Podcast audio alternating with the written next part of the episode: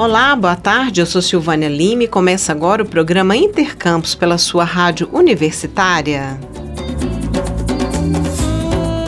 A UFG vive uma semana de recepções acadêmicas. Entre as ações que estão ocorrendo na universidade por conta do início do calendário acadêmico, ocorreu nesta quarta-feira o Acolhida 2023, que objetivou dar as boas-vindas aos estudantes ingressantes por ações afirmativas. Estão neste grupo os estudantes cotistas negros, pardos, indígenas e oriundos de escola pública oferecer informações sobre direitos e deveres na vida acadêmica, o evento teve como objetivo o combate do tradicional trote dos calouros. A reitora Angelita Pereira de Lima também comentou sobre essa ação com a rádio universitária. Além de dar boas-vindas, é, promover ações culturais e artísticas né, para integrar, também iniciar esse processo de informação. E aí eu acho importante dizer que nós é, fazemos recepção de ingressantes, né? Nós temos feito um esforço imenso do ponto de vista da linguagem,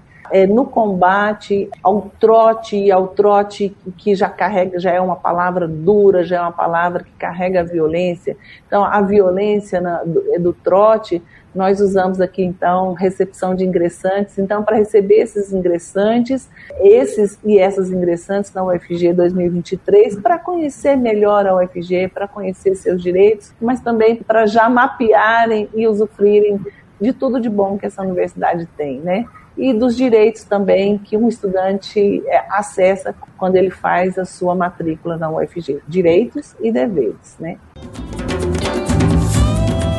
Além das boas-vindas aos estudantes do primeiro semestre letivo de 2023, a universidade realizou ontem um encontro de integração institucional dos técnicos administrativos em educação. O evento reuniu todos os servidores ingressantes no quadro da universidade por meio de concurso e tem por objetivo auxiliar os tais recém-possados a se integrarem ao UFG, conhecerem em linhas gerais as suas atividades desenvolvidas, além de propiciar um espaço de socialização de conhecimentos, experiências e culturas acadêmicas. A organização foi da Diretoria de Acompanhamento e Desenvolvimento de Pessoas, da Pró-Reitoria de Gestão de Pessoas, DAD Pro Pessoas. A reitora Angelida Pereira de Lima comentou sobre a importância dessa ação da Pro Pessoas. O assunto dessa semana é recepção. E essa atividade é uma atividade contínua promovida pela ProPessoas, que é a nossa Pró-Reitoria de Gestão de Pessoas, e pela DAD, que é a Diretoria de Acompanhamento e Desenvolvimento dos Servidores da UFG, é um encontro de integração institucional dos técnicos e técnicas administrativas que recém-ingressam por meio de concurso aqui na UFG. Então, também será no dia 19 de abril. E a ideia é conhecer a UFG, mostrar a UFG. Esse lugar, muitos é, entram e vão permanecer o, o restante né, dos muitos e muitos anos de suas vidas até a sua aposentadoria.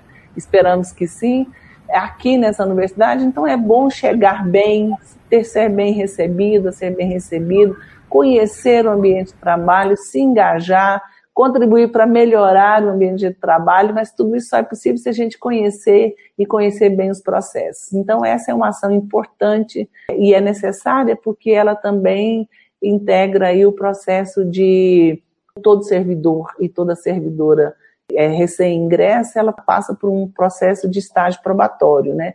E essa é uma atividade também necessária para que o, servidor e servidora tenha lá a sua pontuação é, para ser aprovado o seu estágio probatório.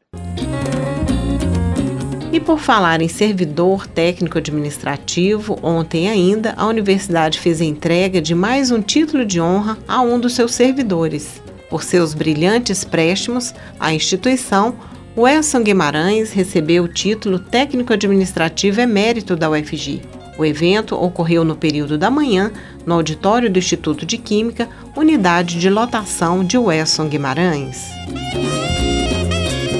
São amplas as possibilidades de crescimento acadêmico por meio das universidades. Uma delas são os intercâmbios dentro e fora do país, em instituições conveniadas. Na UFG, terça-feira próxima, dia 25, será realizado o International Day, Trata-se de um evento aberto à comunidade acadêmica para divulgar as oportunidades e bolsas internacionais, com foco nos países da Europa.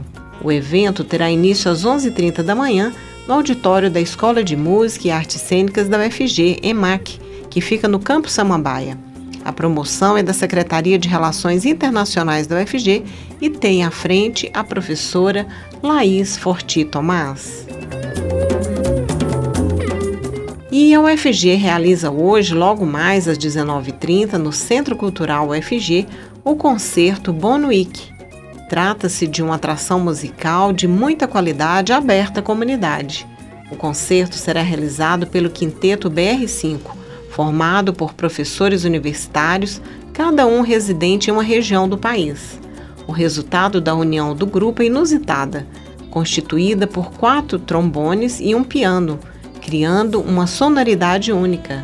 Os instrumentos são conduzidos pelos professores de trombone Marcos Botelho, que é da UFG, Lélio Alves, da Universidade Federal da Bahia, Diego Ramires, da Universidade Federal de Santa Maria, no Rio Grande do Sul, Fábio do Carmo, da Universidade do Estado da Amazônia, e a pianista Elisama, da Universidade Federal da Bahia. A atividade integra uma série de ações ao redor do mundo, incentivado pela International Trombone Association, que estão sendo realizadas durante essa semana. Em Goiás, por meio da Bonuic, está sendo realizado o 80 Simpósio de Trombones de Goiás, com aulas voltadas aos trombonistas, profissionais e estudantes, além de uma série de concertos abertos e gratuitos. De acordo com os organizadores, esse é um dos dois eventos registrados na América do Sul, dentre os mais de 150 anos deste ano no mundo todo. O evento é uma atividade de extensão em parceria com o professor Roberto Mille, do Instituto Federal de Goiás.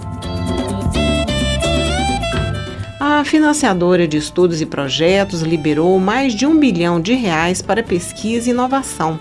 Vamos saber os detalhes na reportagem. O montante de 1,16 bilhões de reais foi liberado para operações de crédito que visem o fomento de projetos científicos e tecnológicos pela financiadora de estudos e projetos, vinculada ao Ministério da Ciência, Tecnologia e Inovação. O volume de recursos representa mais do que o dobro do que foi concedido no mesmo período de 2022 e o triplo em relação a 2021. Do valor total liberado este ano pela FINEP, a maior parte, equivalente a 89%, é de recursos oriundos do Fundo Nacional de Desenvolvimento Científico e Tecnológico. Outros 9% são de recursos próprios da FINEP e 2% são do Fundo para o Desenvolvimento Tecnológico das Telecomunicações. Para a ministra da Ciência, Tecnologia e Inovação, Luciana Santos, o FNDCT é o principal instrumento público de financiamento da ciência brasileira. Ela também enfatizou que, através dele, será possível a mobilização de recursos para projetos estruturantes em áreas estratégicas para a reindustrialização e para a superação dos desafios do país. O único ano no qual a FINEP atingiu um volume tão alto de desembolso no primeiro trimestre foi 2014, durante o Programa de Sustentação do Investimento. Reportagem Mariana Leite. E o Brasil aprofunda a cooperação científica com a China. A ministra de Ciência, Tecnologia e Inovação, Luciana Santos, assinou novos instrumentos internacionais com o país oriental.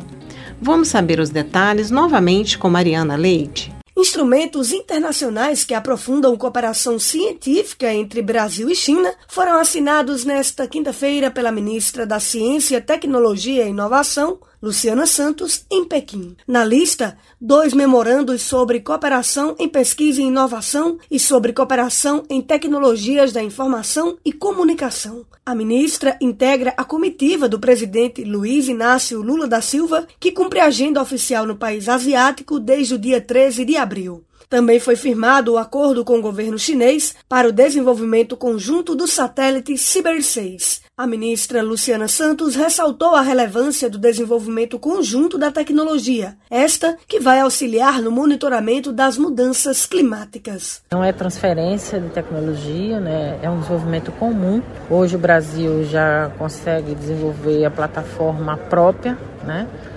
é, de multiuso e, desenvolverá com os chineses a tecnologia de sensoriamento remoto, para além dos sensores ópticos, que possibilitará ter imagens mais precisas da situação das mudanças climáticas, principalmente da Amazônia, porque possibilitará ver através das nuvens, né? tirar imagens de, do satélite é, independente das nuvens que, que ocorrem pelo menos metade do ano na Amazônia. A estimativa é que o Ciber 6 seja construído e entre em órbita no prazo de 42 meses após a assinatura do acordo, que depende de ratificação pelo Congresso Nacional. O custo do desenvolvimento, fabricação e lançamento do novo satélite é de 51 milhões de dólares para cada parte. Outros memorandos avançam na cooperação científica, tecnológica e de inovação com a China em 16 áreas, como inteligência artificial, saúde, biotecnologia, entre outros. A ministra Luciana Santos detalha. Explorar mecanismos para aprofundar o diálogo sobre questões de cooperação em pesquisa e inovação, usando as nossas instituições de uma maneira geral, tanto na academia como na comunidade científica e colaboradores industriais, intercâmbio sobre leis, regulamentos, visitas das delegações ao Brasil e da China ao Brasil, e do Brasil à China, intercâmbio de cientistas, seminários e tudo numa área muito diversificada, são 16 áreas de conhecimento. Na ocasião, também foi firmado um plano de cooperação espacial entre a Agência Espacial Brasileira e a Administração Espacial Nacional da China. Reportagem Mariana Leite. Estudantes que quiserem solicitar a taxa de isenção do Exame Nacional do Ensino Médio, Enem, terão até o dia 28 de abril para pedir o benefício. Para se candidatar à isenção, é preciso ter cursado todo o ensino médio na rede pública de ensino. Estudantes da rede privada que estudam por meio de bolsa integral e com renda familiar menor que um salário mínimo e meio também podem ter isenção. Todos os alunos da rede pública de ensino que estão cursando o ensino médio em 2023 têm direito ao não pagamento da taxa. Além disso, estudantes que pertencem a famílias de baixa renda, inscritas no Cadastro Único do Governo Federal, também não pagam. Para isso, é preciso acessar o site enem.inep.gov.br ir à página do participante e solicitar a isenção. A taxa do Enem custa 85 reais, e as provas deste ano estão marcadas para os dias 5 e 12 de novembro. O Intercampus de hoje fica por aqui. Voltamos amanhã, ao meio-dia. Nossa programação você acompanha pelo rádio nos 870m, pela internet no site radio.ufg.br ou pelo aplicativo Minha UFG. A seguir, eu volto com mais jornalismo no Universitário em Forma. Nos trabalhos técnicos de hoje, nós temos Tiago Damaso e Jorge Barbosa. A todos, muito obrigada pela audiência e até amanhã.